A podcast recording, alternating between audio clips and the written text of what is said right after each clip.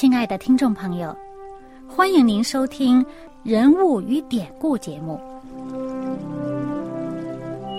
欢迎收听《人物与典故》。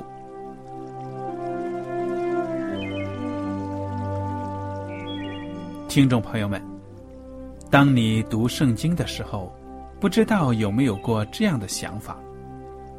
生活在几千年前的圣经人物，与我们这生活在二十一世纪的人有什么相关吗？那些古时候缔造了历史的伟人们，只是些令我们感叹而望尘莫及的对象吗？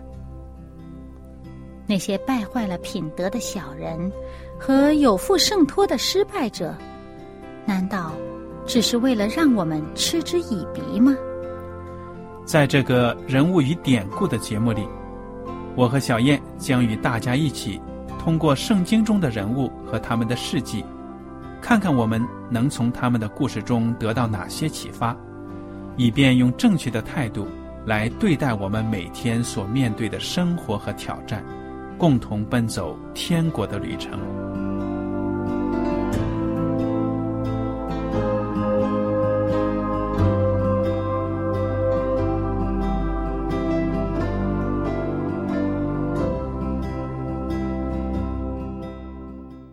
听众朋友们，你们好，我是艾德，我是小燕，大家好，很高兴又能跟您坐在一起来研究圣经当中的人物与典故。我们这一讲呢，接着来看马可福音的第六章，从三十节开始。使徒聚集到耶稣那里，将一切所做的事、所传的道全告诉他。他就说：“你们来，同我暗暗的到旷野地方去歇一歇。”这是因为来往的人多，他们连吃饭也没有功夫，他们就坐船，暗暗的往旷野地方去。嗯，那么小燕对这段描写，你觉得有什么分享吗？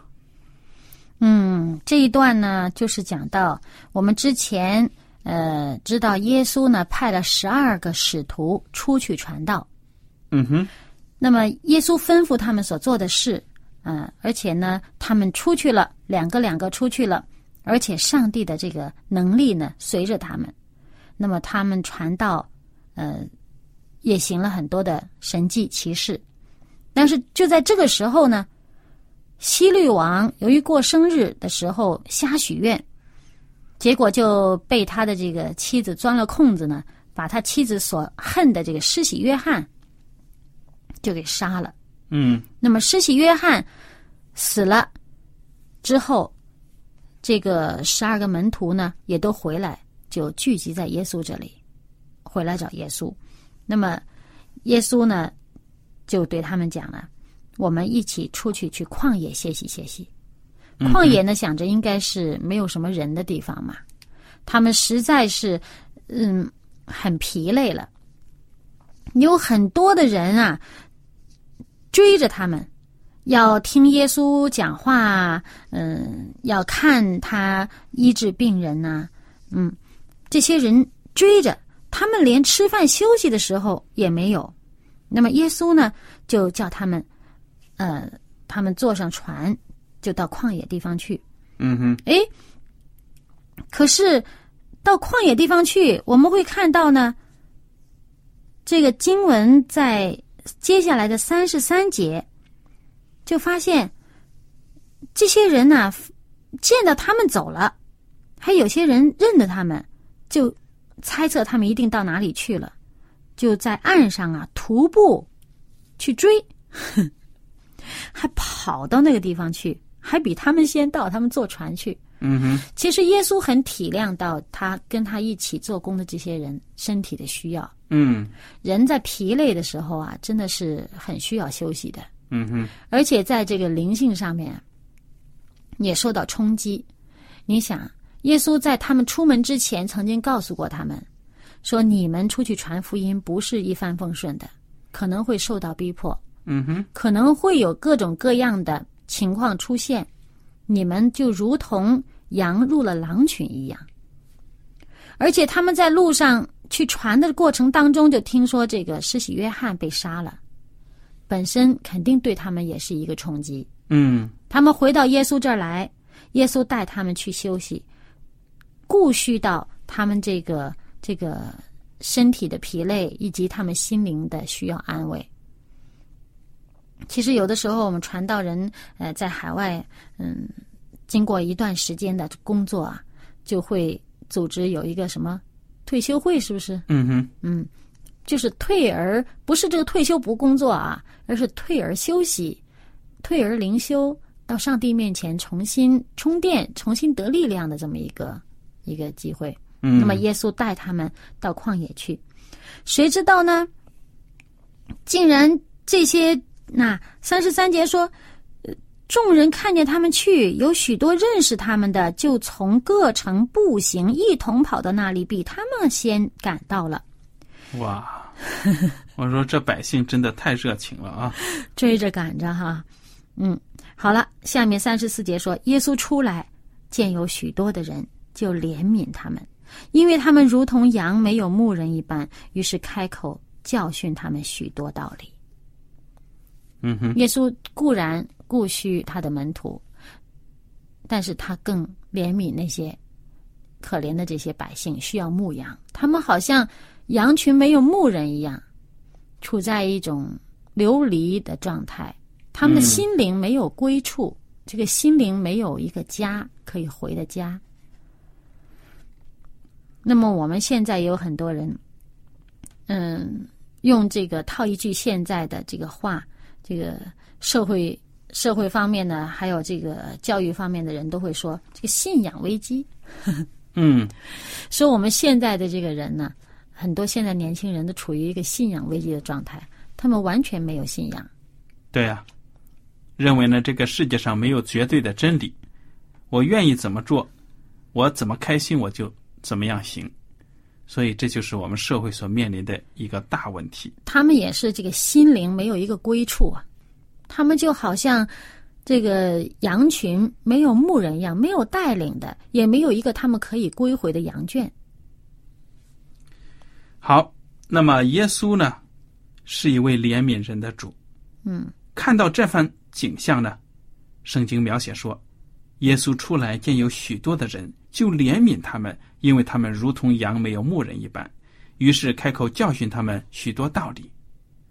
天已经晚了，门徒近前来说：“这是野地，天已经晚了，请叫众人散开，他们好往四面乡村里去，自己买什么吃。”耶稣回答说：“你们给他们吃吧。哈 哈哇，野地啊，即使往四面的乡村里散，天也黑了吧？”对呀、那乡村里边怎么接待这么多人？现在咱们不知道哈，从经文看到这儿还不知道是多少人，到后面你就会发现了，哇，那人多到啊，你不敢想象四面的乡村能不能接纳得下这么多人。对呀、那么耶稣说呢：“你们给他们吃吧。”哎，这也是对他们的一个考验呢。挑战啊！这门徒我们有当然没有那个信心呢。门徒就说：“我们可以去买二十两银子的饼给他们吃吗？”好像是反击耶稣，反问耶稣：“买二十两够不够？五千个人呢？”嗯哼，耶稣说：“你们有多少饼，可以去看看。”他们知道了，就说：“五个饼，两条鱼。”耶稣吩咐他们，叫众人一帮一帮的坐在草青草地上，众人就一排一排的坐下，有一百一排的，有五十一排的。耶稣拿着这五个饼、两条鱼，望着天祝福，掰开饼递给门徒，摆在众人面前，也把那两条鱼分给众人，他们都吃，并且吃饱了。门徒就把碎饼碎鱼收拾起来，装满了十二个篮子。吃饼的男人共有五千。哈，这是一个非常重要的一个神迹。我们如果看这个福音书啊，马太福音十四章，马可福音六章，呃，这个路加福音第九章和约翰福音第六章全都记载了，嗯，而且呢各有这个比较详细的部分，就好像刚才前面说的这个。门徒说：“我们可以买二十两银子的饼给他们吃。”哎，这耶稣问他：“你们给他们吃啊？”这话呢，如果我们看约翰福音第六章第这七到八节，就会发现呢，这个耶稣是对腓力说：“耶稣对腓力说这话，哎，那么这个腓力觉得这不可能啊，我们怎么办得到呢？我们就是买了二十两银子的饼啊，叫每人吃一小口，吃那么一点儿都不够的。嗯二十两银子不知道能买多少饼哈、嗯哼，这说每人吃一点点都不够啊，那都吃不饱肚子啊。用我们中国话说，连塞牙缝都不够。就是了。然后接着呢，这同样这个约翰福音里面告诉我们，另外一个门徒就是西门彼得的兄弟安德烈，他对耶稣说：“哎，在这里有一个小孩子，他带着五个大麦饼、两条鱼，可是分给这许多的人还算什么呢？哦，原来还是一个小孩带的一份餐，嗯，一个小孩一顿饭的分量，多少一点点。”对呀、但是呢，要分给这么多人，而且在我们看这个其他的这个福音书啊，呃，马太福音十四章二十一节就说，最后吃饼的人呐、刚刚读的马可福音说吃饼的男人共五千，没说其他的性别啊。嗯哼，马太福音十四章二十一节说什么？吃的人除了妇女孩子，约有五千人，嗯没把妇女孩子算在内呢。嗯哼，但是男人就有五千，那么还有妇女儿童，你这算在一起，恐怕得上万了吧？嗯，真的是很了不起的一个神迹。而且五个饼、两条鱼，一个小孩的一顿饭的分量，结果不但喂饱了这么多人呐、你看说他们都吃，并且吃饱了，不仅喂饱了这么多人呐、而且呢，在约翰福音，耶稣还说呢，说，哎，把剩下的零碎收拾起来，免得有浪费的。所以他们才收拾了这些零碎儿。那这些零碎儿捡起来以后，篮子竟然能装满十二个，哇，很多啊。好像现在人说好像变戏法儿，嗯 怎么变出来的？但是我们会发现中间有一个细节，有一个关键性的动作。耶稣做了什么，变出这样的神迹呢？祷告、望天、祝福，这个是很重要的，嗯因为这个神迹的能力就是来自天赋上帝的嘛。嗯，他望着天祝福这个饼和鱼，然后就掰开饼，递给门徒，摆在众人面前。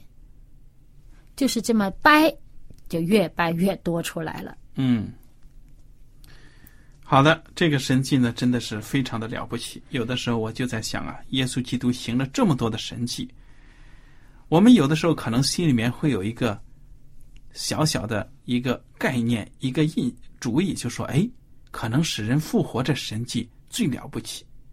但是你想想，其实这些神迹哪一样我们都行不出来，对不对呀？就好像耶稣基督斥责那些假冒伪善的法利赛人。你是赦罪呢，还是叫人站起来行走？这两样，你们哪样能做得了？哇，我们人都做不了。对，而且呢，我们还看到呢，这里面耶稣望天祝福，还掰开饼递给众人啊，递给门徒，摆在众人面前。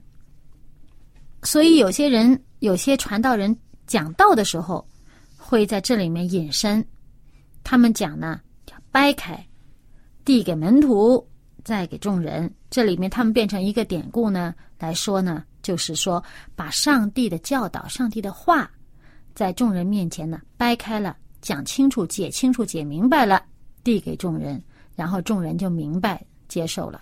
嗯，好，我们接着来看看这个第四十五节描写的耶稣基督行的一个神迹吧。嗯耶稣随即催门徒上船，先渡到那边伯赛大去，等他叫众人散开。他既辞别了他们，就往山上去祷告。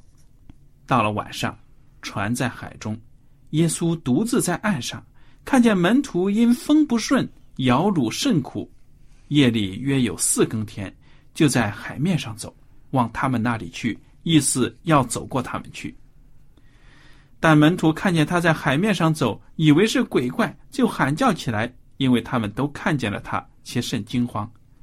耶稣连忙对他们说：“你们放心，是我，不要怕。”于是到他们那里上了船，风就住了。他们心里十分惊奇，这是因为他们不明白那分饼的事，心里还是鱼丸。嗯，这个在约翰福音第六章里面呢，就跟我们讲这件事是发生在他们吃饼得饱，还不但呃五饼二鱼能吃饱，还有剩的这件事儿之后，我们大家翻开这个约翰福音六章十四节，我读给大家听一下。这上面说，他们见到这个神迹啊，众人看见耶稣所行的神迹，就说：“这真是那要到世间来的先知。”耶稣既知道众人要来强逼他做王，就独自又退到山上去了。这就是为什么耶稣会叫这个门徒们赶紧上船。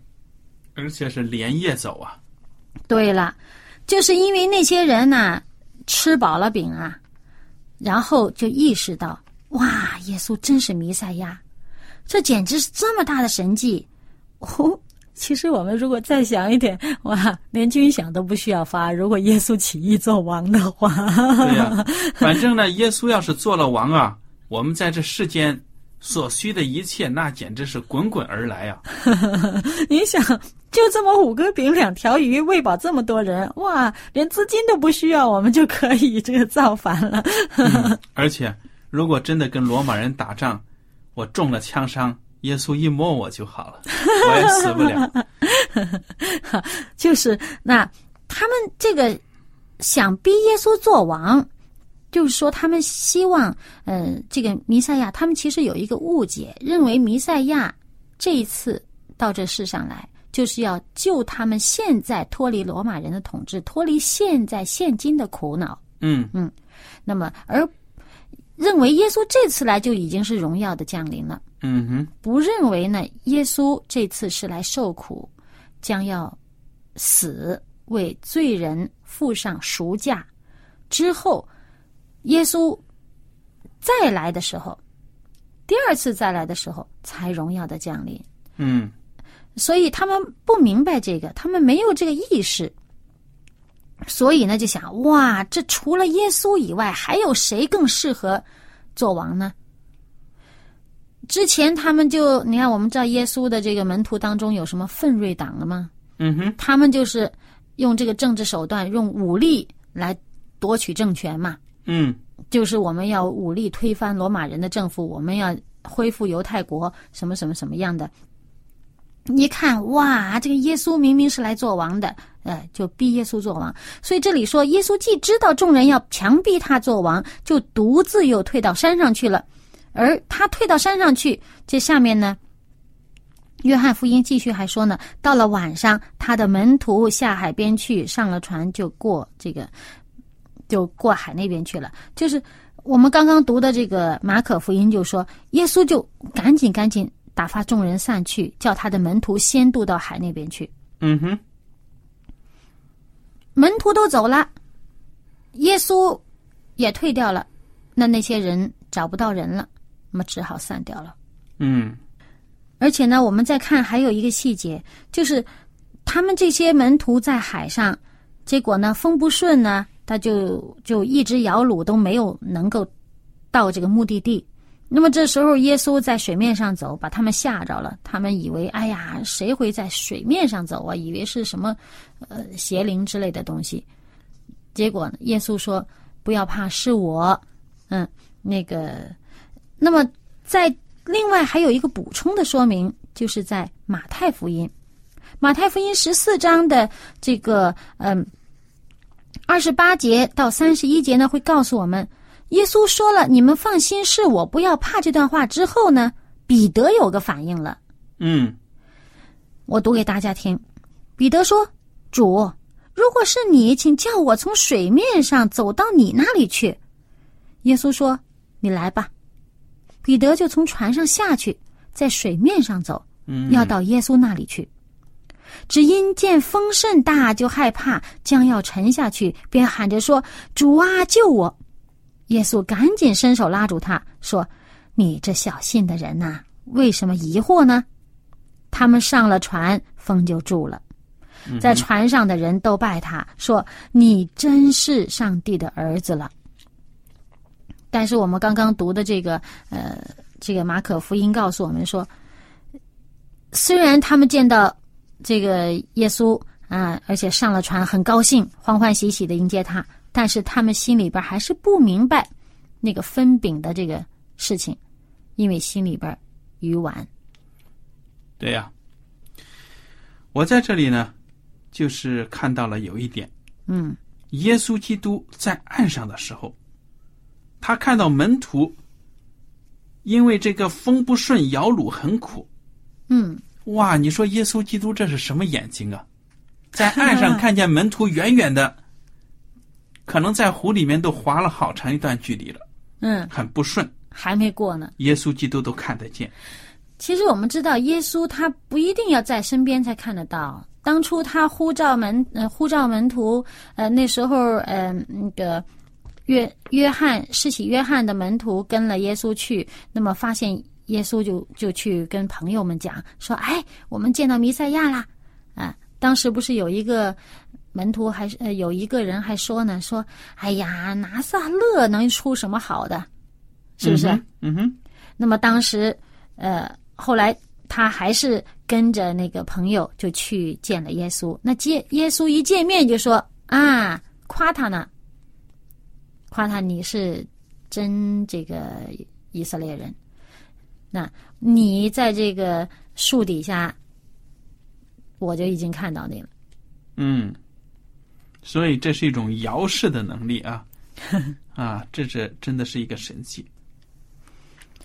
那么，耶稣看到他们，就马上下到这个海里边，就去追他们去了。嗯哼，那么当时这些门徒见着他，哇，心里头怕呀。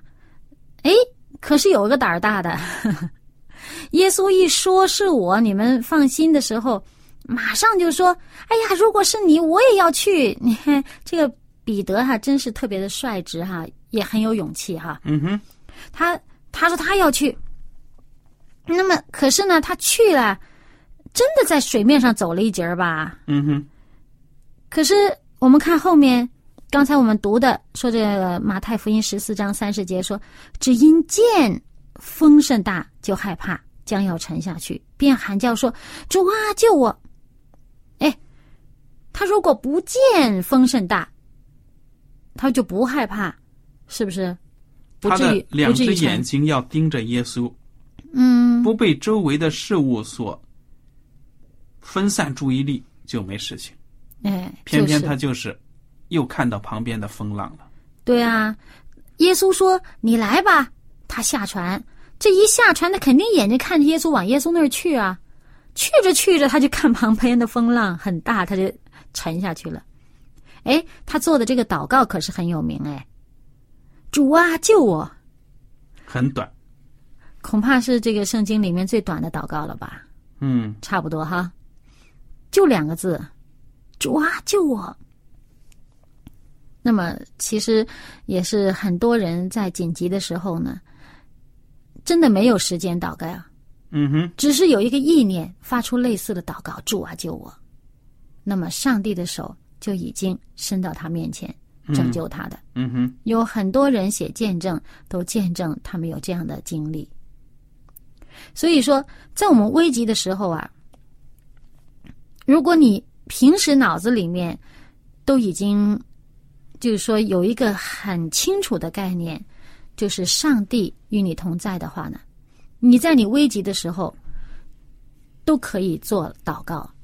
嗯其实，如果你平时根本不认识上帝的话，你不会想到要向上帝求。嗯哼，对呀、所以有的时候呢，也说这个在最危急的时候呢，所有的人都变得很虔诚啊，甚至连那个不信神的人呢，哇，就开始祷告了，因为他觉得自己无能为力。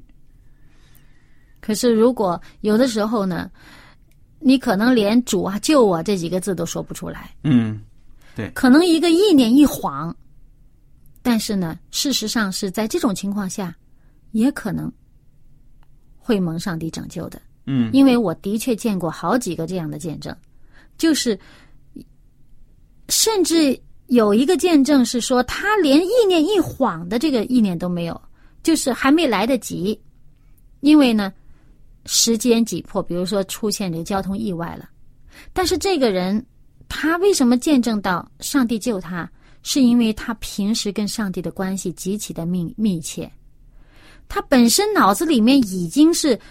随时随地都有上帝在里面的，那么他在这种情况下呢，他寻求本身他是寻求上帝的拯救的，哪怕你没有时间，好像想清楚一整个完整的句子，但是上帝已经垂听。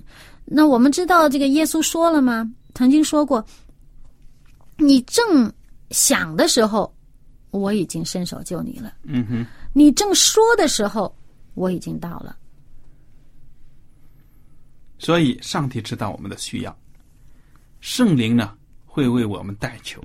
嗯，当然呢，并不是说因此呢我们就没有祷告的责任了。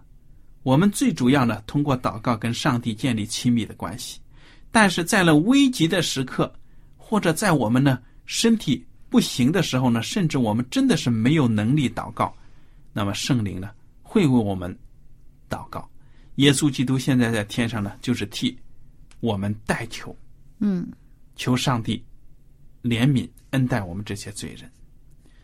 所以，我们从今天的这个故事当中呢，也看到了彼得这个人呢，性情非常的率直，他有好的福分呢，他都要第一个先去尝一尝。嗯，那其他的门徒都没有敢说主啊，我也想在水上走走，尝尝这什么滋味。